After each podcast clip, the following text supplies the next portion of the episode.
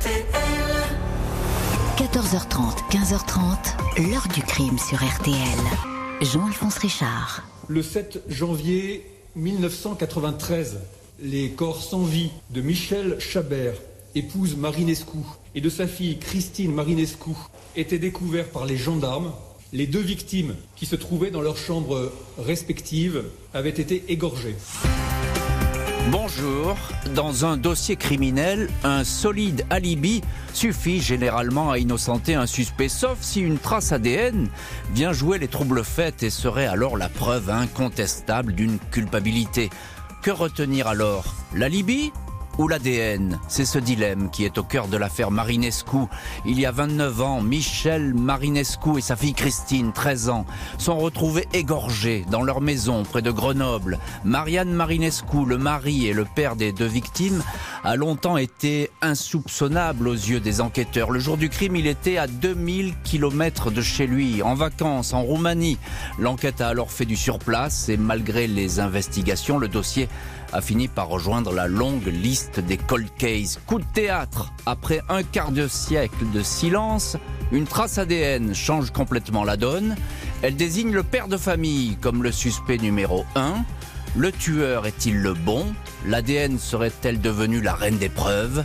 Question que nous allons poser aujourd'hui à nos invités.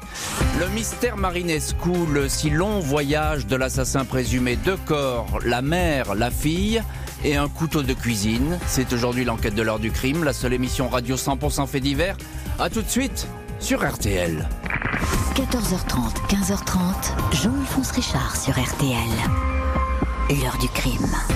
Dans l'heure du crime aujourd'hui, l'affaire Marinescu, du nom de ce couple installé à Grenoble avec leurs deux enfants au tout début de l'année 1993. Deux membres de cette famille vont être retrouvés dans un bain de sang, assassinés de la plus sauvage des façons. Ce jeudi 7 janvier 1993, le responsable d'une petite société informatique installée à Montbonneau, une commune limitrophe de Grenoble, ne comprend pas pourquoi, en ce milieu de matinée, Michel Marinescu n'est toujours pas là. Cette femme est son associée dans l'entreprise, tout comme son mari, l'ingénieur Marianne Marinescu, qui est alors parti quelques jours en Roumanie. Michel ne répond pas au téléphone. Pas normal pour cette femme à cheval sur les horaires. Les gendarmes sont prévenus. Une patrouille se présente alors rue de la Cerisée, une voie discrète bordée de pavillons dans le quartier de Sassenage à Grenoble. Maison vide en apparence, en entrant, les gendarmes découvrent un spectacle des plus glaçants. Dans une première chambre, il y a sur le lit ensanglanté le corps de l'épouse. Michel Marinescu, 43 ans, repose nue sur le dos, les jambes relevées. Elle a reçu plusieurs coups de couteau portés à la gorge. Dans une chambre voisine, sa fille Christine, âgée de 13 ans, a subi un sort identique. Elle est couchée sur le ventre, son jean est déboutonné mais il n'a pas été baissé. Les deux victimes ont, semble-t-il, été attaquées la veille, probablement dans la soirée. Toutes deux ont été égorgées.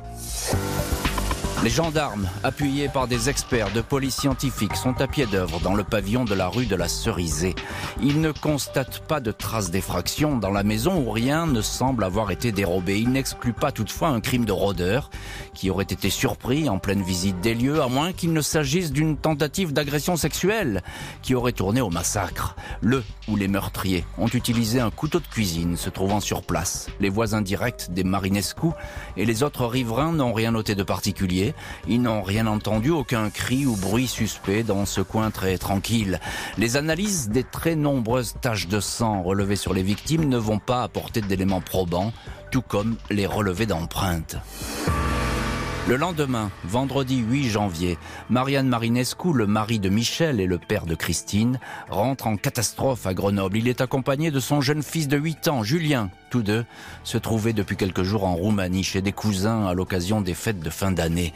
L'homme paraît sous le choc, il est incapable d'expliquer ce qui a pu se passer. Michel, cheveux bruns, frisés, lunettes, était une femme souriante qui ne semblait pas avoir de problème particulier. On ne lui connaissait pas d'ennemi, confie alors sa sœur Danielle Castro. Le mari confirme, même si les investigations vont faire apparaître quelques fissures dans cette sage vie de couple. Selon un témoin, leur fille Christine, scolarisée au CES Fleming de Sassenage, aurait confié à certains de ses camarades qu'il y avait un problème chez ses parents. Sans autre précision. Le mari et père de famille fait évidemment partie des témoins à entendre en priorité. Il explique qu'au moment du drame, il était à 2000 km de Grenoble, en Roumanie. Ses proches sur place confirment sa présence constante, tout comme son fils. Il présente son passeport. Le mari se trouvait manifestement en Roumanie. Les visas mentionnés excluent tout, tout retour en France, écrivent les gendarmes. Marianne Marinescu est alors exclue de la liste des suspects. Et des suspects, il va y en avoir quelques-uns dans cette affaire, des pistes également, on va voir tout cela dans les chapitres suivants. Pour le moment, nous en sommes au tout début de l'affaire. Bonjour Serge Puyot. Bonjour Jean-Alphonse. Merci beaucoup euh, d'être aujourd'hui au téléphone de l'heure du crime. On vous connaît bien sur RTL puisque vous êtes euh, notre correspondant euh, à Grenoble et dans toute cette région de Rhône-Alpes. On plante le décor avec vous, Serge, dans cette ville que vous connaissez si bien, Grenoble. J'ai envie de dire tout simplement les Marinescu, une famille tranquille dans un quartier tranquille. Oui, les Marinescu habitent la petite ville de Sassenage, hein, donc c'est dans la banlieue de Grenoble, au pied du Vercors, euh, dans un quartier où il y a des pavillons, donc un quartier, vous l'avez dit, tout à fait tranquille, euh, sans problème de, délinquance a priori. Et donc c'est une famille, voilà, assez aisée. Le, mari est ingénieur et la mère travaille également dans la même entreprise, et donc euh, pas de problème a, priori pour cette famille. Hum. Maître Hervé Gerby, bonjour. Bonjour. Merci beaucoup d'avoir accepté l'invitation de l'heure du crime et d'être aujourd'hui dans le studio de l'heure du crime. Vous êtes avocat dans cette affaire des parties civiles, c'est-à-dire très précisément de Daniel Castro, euh, qui est la sœur de Michel Marinascu et la tante de Christine. Ce sont les deux victimes.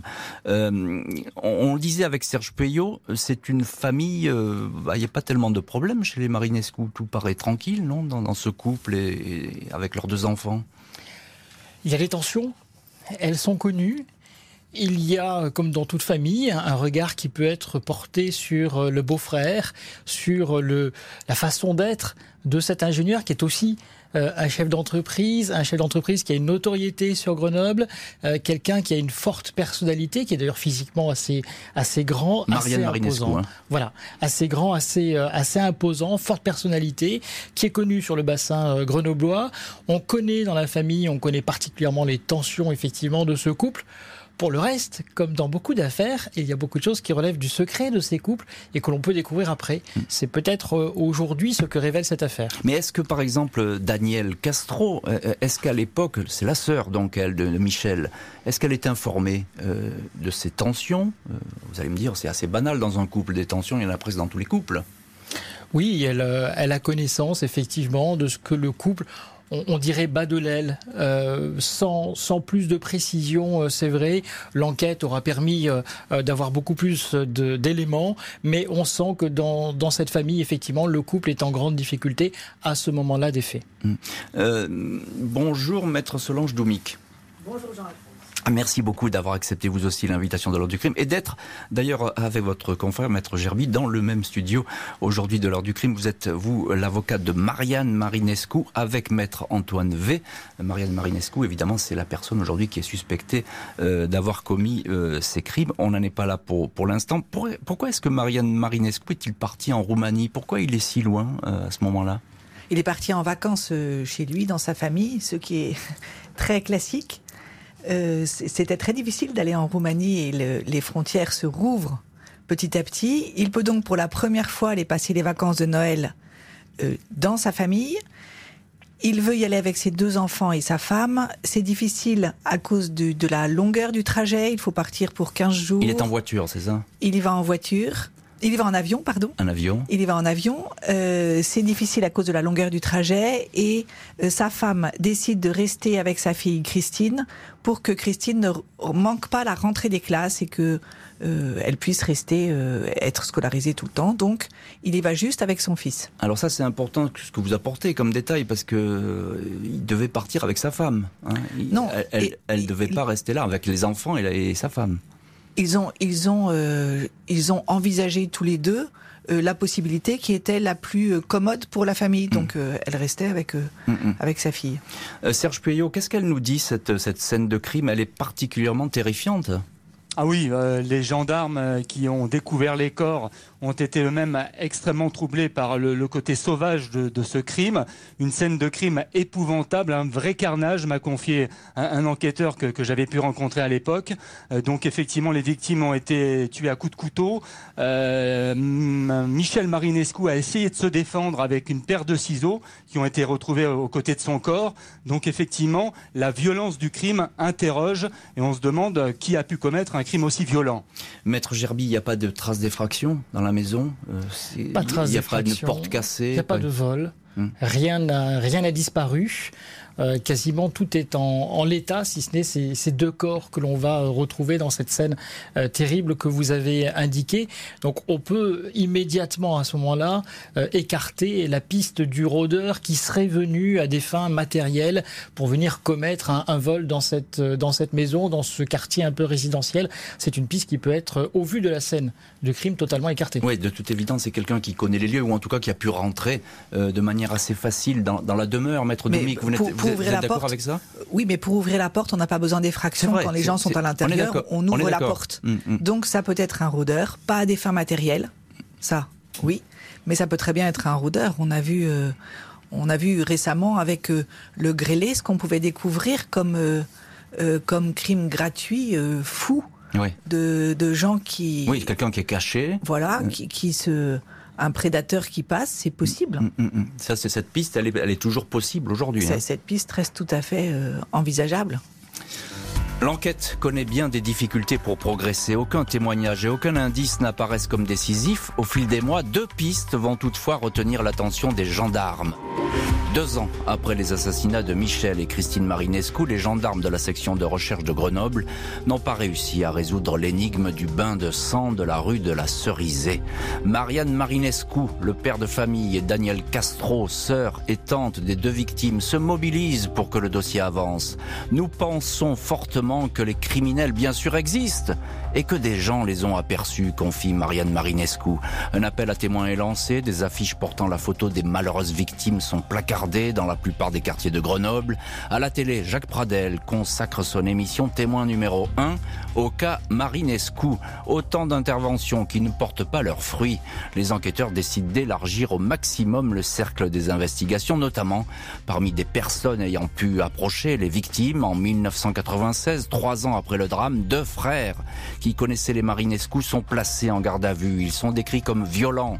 Ils ont déjà eu maille à partir avec certaines personnes à Grenoble. Ils seraient instables. Mais les interrogatoires ne donnent rien. Les deux frères sont relâchés.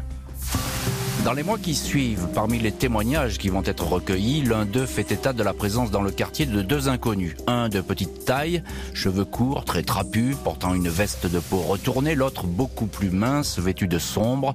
Ces deux hommes ne seront jamais identifiés. Un autre témoin confie que Michel Marinescu, la mère de famille, avait pour habitude d'embaucher des femmes de ménage au noir.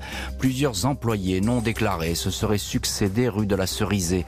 La maîtresse de maison n'était pas toujours bien disposée apparemment avec ses femmes, les congédiant les unes après les autres.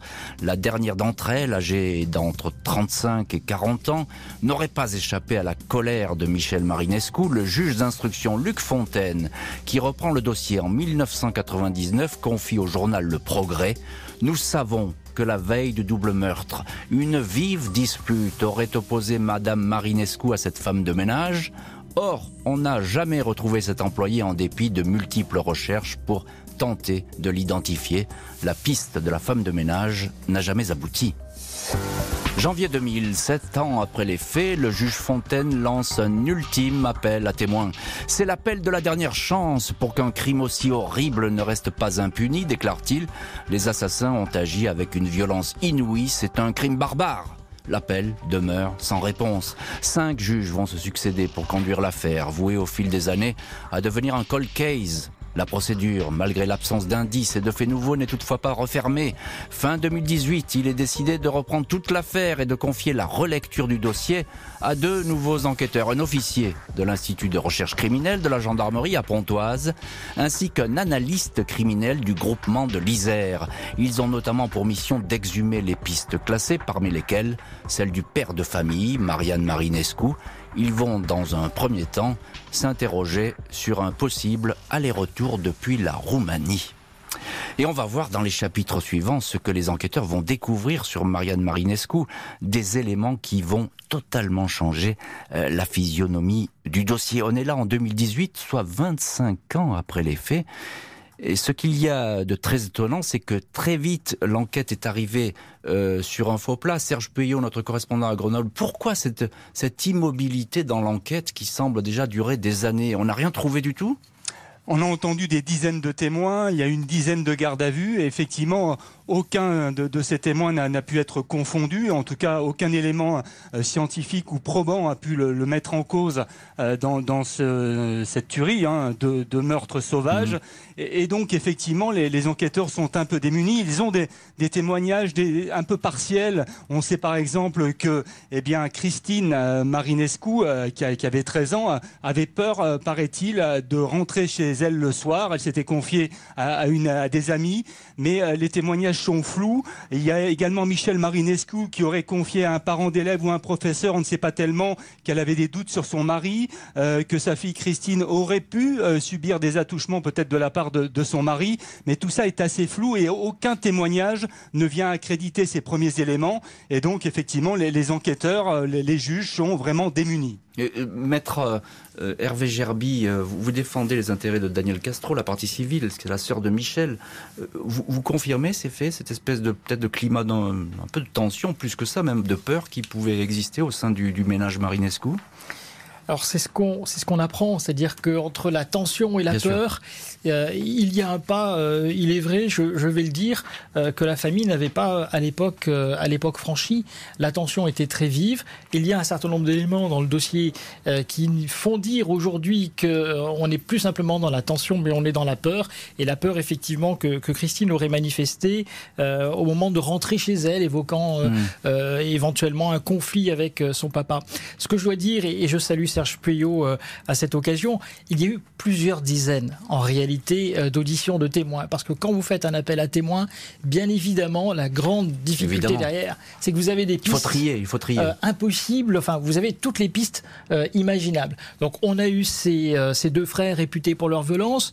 Euh, on a eu effectivement euh, cette, euh, cette femme de ménage un peu, un peu fantôme, mais les deux frères, pas de, pas de mobile possible. Et la, femme de, et la femme de ménage, finalement, peut-on imaginer un seul instant que pour une dispute, on puisse en venir à une scène de violence comme celle-ci? Ça paraît pas sérieux, d'autant plus qu'encore une fois, matériellement, il n'y a, a, pas de, de, perte d'argent. On peut pas dire il y avait de l'argent qui était caché quelque part dans la maison, qui avait disparu. Il n'y a pas eu des défractions. voilà, on fait le tour des comptes bancaires les assurances vie, etc. Il n'y a, rien de mm. tout ça qui permettrait de dire qu'un tiers intéressé financièrement euh, aurait euh, pu perpétrer ce, geste. Euh, Maître Solange Doumic, avocate, vous de Marianne Marinescu, un mot quand même sur ces pistes qui n'ont rien donné, et notamment la piste de la femme de ménage. Ben, ces pistes n'ont rien donné parce qu'elles n'ont pas abouti, parce qu'on n'a pas pu aller au bout parce qu'il y en avait plusieurs, qu'on les a un peu creusés, puis qu'on s'est arrêté parce qu'il y avait euh, une sorte d'inertie, pas suffisamment d'éléments, le temps qui passait. Le... Mais on n'a jamais été au bout, jamais on a dit non, c'est sûr, ce n'est pas ça. Hmm. Donc, euh, ce sont des chemins ouverts dont on ne sait pas aujourd'hui où ils peuvent mener. Parce que juste en mot sur la femme de ménage, euh, le juge, c'est pas moi qui, qui, qui, dit ça, mais le juge Fontaine, lui, il dit, bah oui, il y a eu une dispute quand même assez ah, violente. le, juge Fontaine, dans ses propos, donne l'impression de penser que vraiment il pourrait y avoir là quelque chose de très sérieux. Et on est là à l'époque, hein, je le précise. À hein. l'époque, oui, oui, le juge Fontaine, c'est à l'époque. Mm, mm. Et, euh, eh bien voilà, on reste on va dans dire qu'à chaud, quand on n'a rien à se mettre sous la, sous la danse, il y a parfois des hypothèses. Et puis aujourd'hui, on les, on les repose, on se dit bah, comment on a pu penser cette hypothèse-là? Bah, C'est parce qu'avec le recul, on peut tout repenser en se disant c'était pas la peine. Et c'est aussi le coup, ça paraissait vraiment la peine. Et c'est aussi le, but des enquêteurs qui ont été récemment désignés pour effectivement refaire l'enquête et la remettre en perspective, ce qui est toujours intéressant euh, euh, avec un œil nouveau. Il y a autre chose aussi, euh, maître Doumik, ce sont les, moyens scientifiques à l'époque qui sont beaucoup moins importants qu'aujourd'hui. Quand il y a toutes ces recherches sur l'ADN, sur les empreintes, etc. Enfin, on n'est pas du tout au temps de la préhistoire hein, à l'époque. Mais en 20 ans, il s'est passé plein de choses. Hein. en 28 même. Mais euh, à l'époque, c'est l'époque euh, déjà où sévit par exemple Guy Georges qui a été confondu par son ADN. Mhm. On n'est pas dans une époque où l'ADN est quelque chose d'inconnu. On le connaît, on le voit. Euh, les éléments de la scène de crime sont regardés, analysés, décortiqués. Donc il n'y a pas une découverte de l'ADN. 28 ans plus tard. Il y a une analyse si fine aujourd'hui qu'on peut retrouver de l'ADN, euh, par exemple sur des vêtements, après six lavages à 60 degrés. On est dans quelque chose qui n'est plus du tout euh, l'approche euh, pure de la scène de crime. Euh, Serge Payot, il y a eu beaucoup d'efforts. hein. On dit que les pistes n'ont rien donné, mais on peut pas dire que les, les enquêteurs aient ménagé leur peine. Ah non, non, ils n'ont pas ménagé leur peine, et notamment le, juge Fontaine, hein, qui s'est vraiment impliqué dans cette affaire. Le juge Luc Fontaine, c'est celui qui avait instruit, vous savez, l'affaire du massacre de l'ordre du Temple solaire dans le Tout. Vercors. Mm. Euh, donc c'est un juge, voilà, Oui, de- il est chevronné, il est expérimenté. Et- Exactement. Et donc, euh, il a euh, fait le, le maximum. Il a lancé des appels à témoins. Je me souviens m'être retrouvé dans son bureau avec mon micro RTL à la main. C'est pas souvent qu'un juge convoque la presse comme ça pour lancer des appels à témoins. Et donc, il avait essayé par tous les moyens de trouver de, de nouveaux témoignages pour essayer d'éclairer ce qui avait pu se, se passer ce, ce jour-là. Mais tous ces appels à témoins, toutes ces affichettes distribuées euh, dans Sassenage et au-delà à Grenoble, eh bien, cela n'a- n'avait rien donné. Pas de nouveaux témoignages, pas de nouveaux éléments et, et des enquêteurs qui piétinent.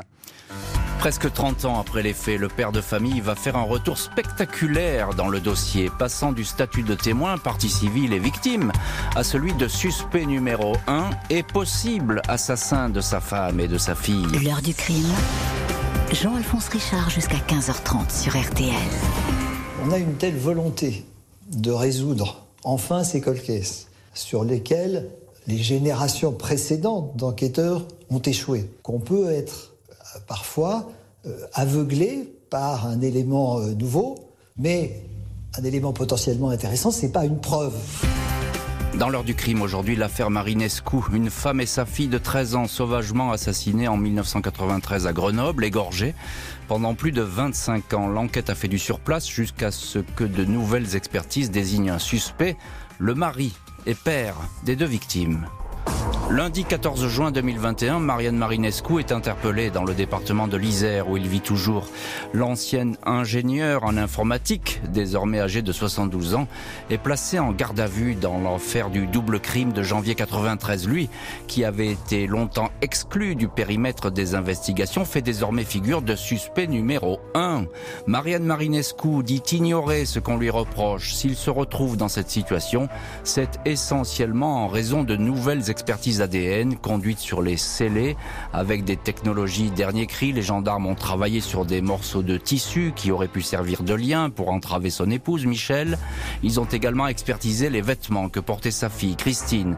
Sur son jean maculé de plusieurs taches de sang, ils ont pu repérer des traces impossibles à détecter jusque-là, des gouttelettes de sperme.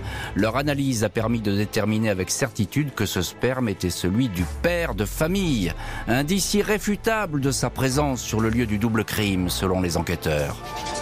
Lors de sa garde à vue, Marianne Marinescu dément avoir attaqué son épouse et sa fille. Il ne comprend pas qu'on retrouve ces traces sur le jean de sa fille Christine. Pour toute réponse, il a finalement cette réflexion énigmatique. À supposer que ce soit moi, je n'ai aucun souvenir d'avoir commis les faits. Devant les deux juges d'instruction chargés du dossier, il demande à garder le silence, il ne s'exprimera plus. Marianne Marinescu est mise en examen pour deux assassinats, dont l'un précédé ou accompagné de viol. Il est écroué. Et on retrouve dans cette heure du crime nos invités. Maître Solange Doumic, vous défendez justement Marianne Marinescu. Alors il y a cette phrase qu'il prononce en garde à vue. À supposer que ce soit moi, je n'ai aucun souvenir d'avoir commis les faits. C'est troublant comme réflexion pour quelqu'un qui est interrogé par, euh, par le Ah, gendarme. mais non, c'est pas troublant du tout. Alors dites-moi. Au contraire.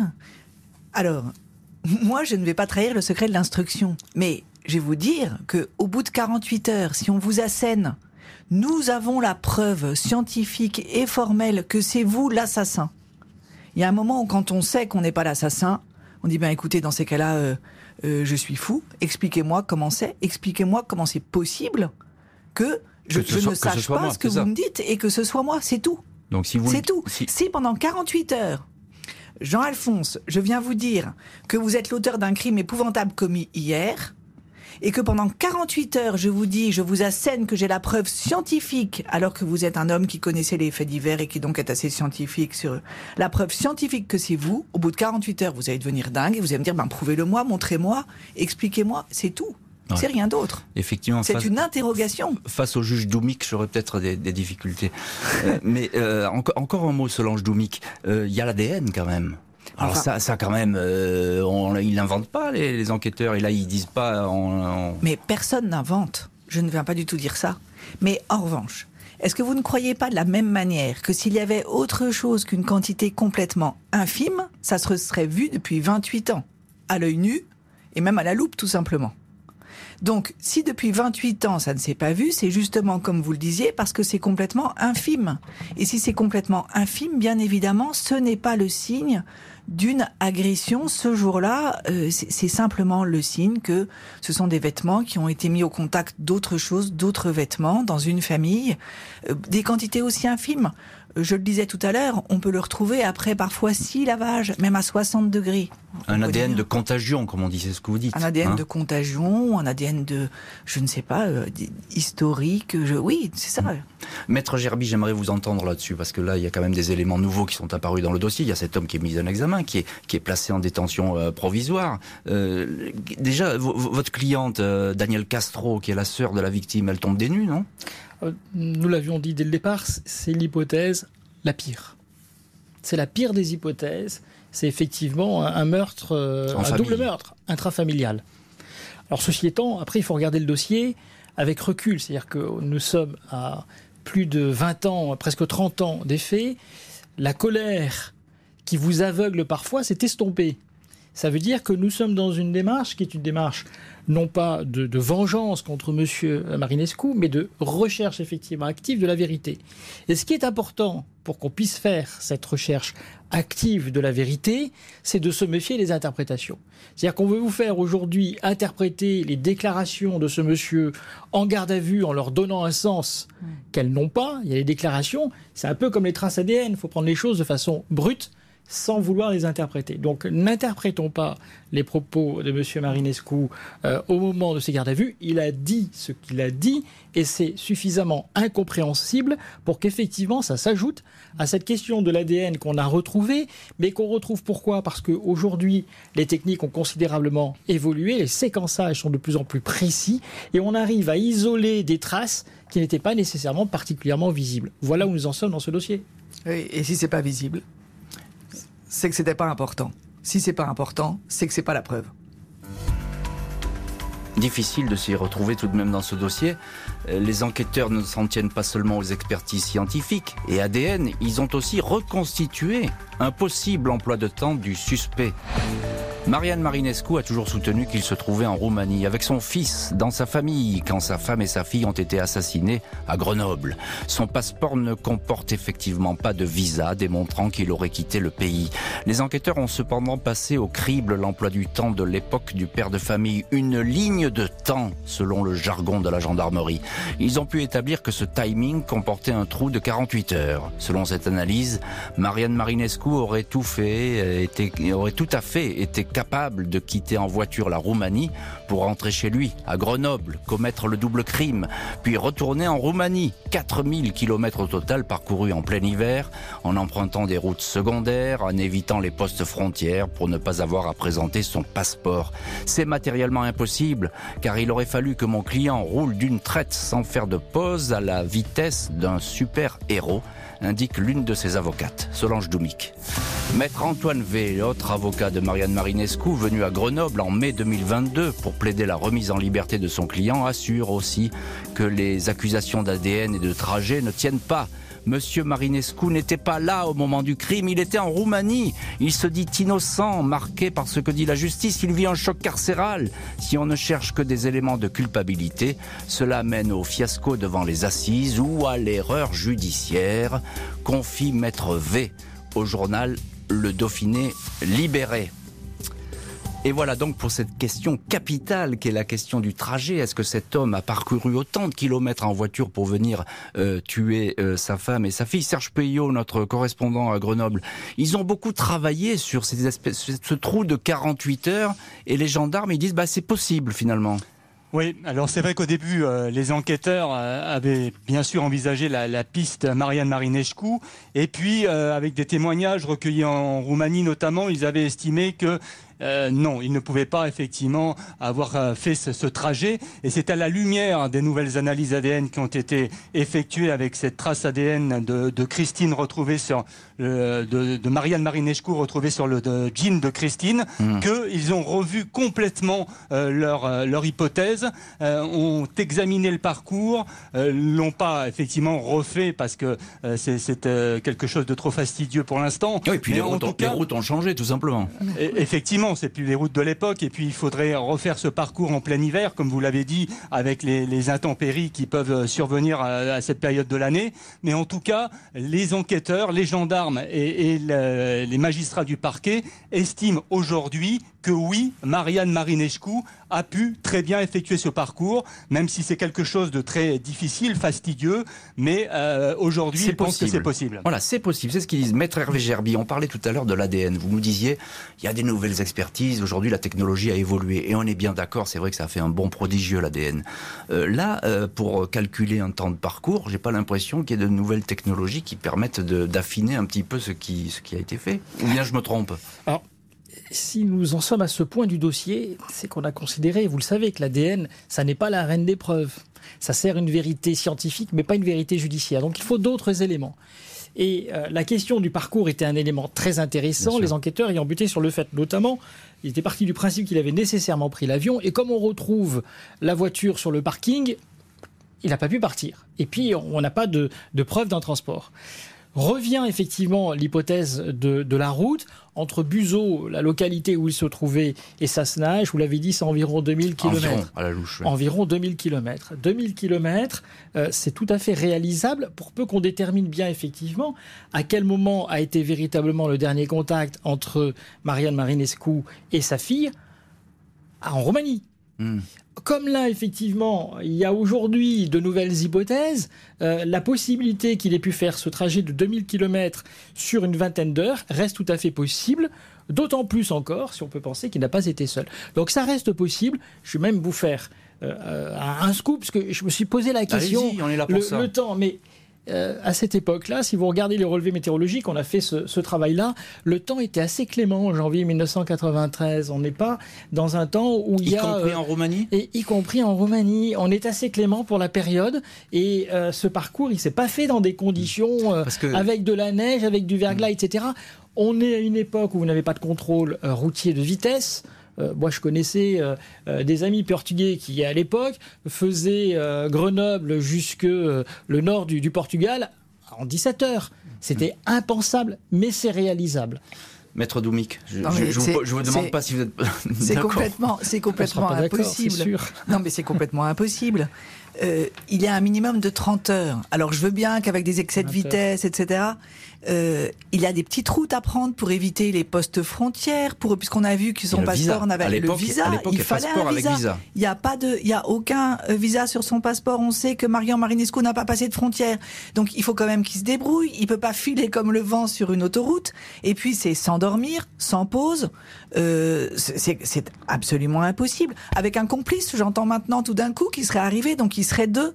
Et quand on vous parle de ce trou dans son emploi du temps, soyons clairs, c'est pas un trou. On sait qu'il est en Roumanie, euh, toute sa famille le dit, etc. Son fils aussi le dit. Mais oui, on dit simplement que euh, c'est pendant, c'est que pendant euh, deux jours, on n'a pas la preuve qu'il a passé des coups de téléphone. C'est le moment on n'a pas. Donc il faut arrêter. Non, euh, on a la preuve qu'il est en Roumanie, on a la preuve qu'il n'a pas pu faire ce trajet. On ne peut pas en 48 heures physiquement faire ça.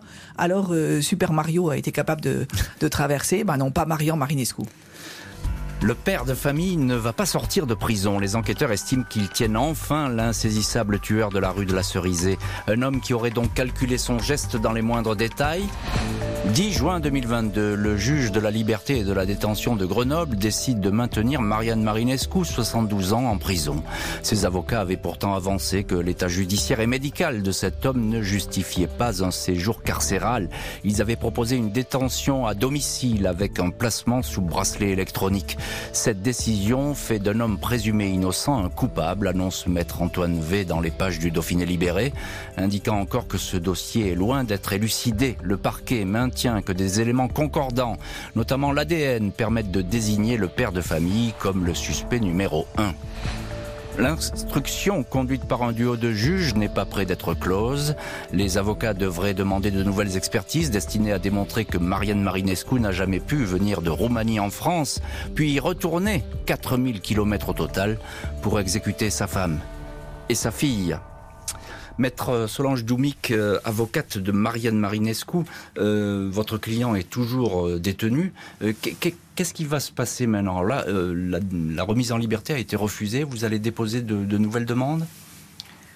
Oui, nous avons fait appel de, cette, de ce refus.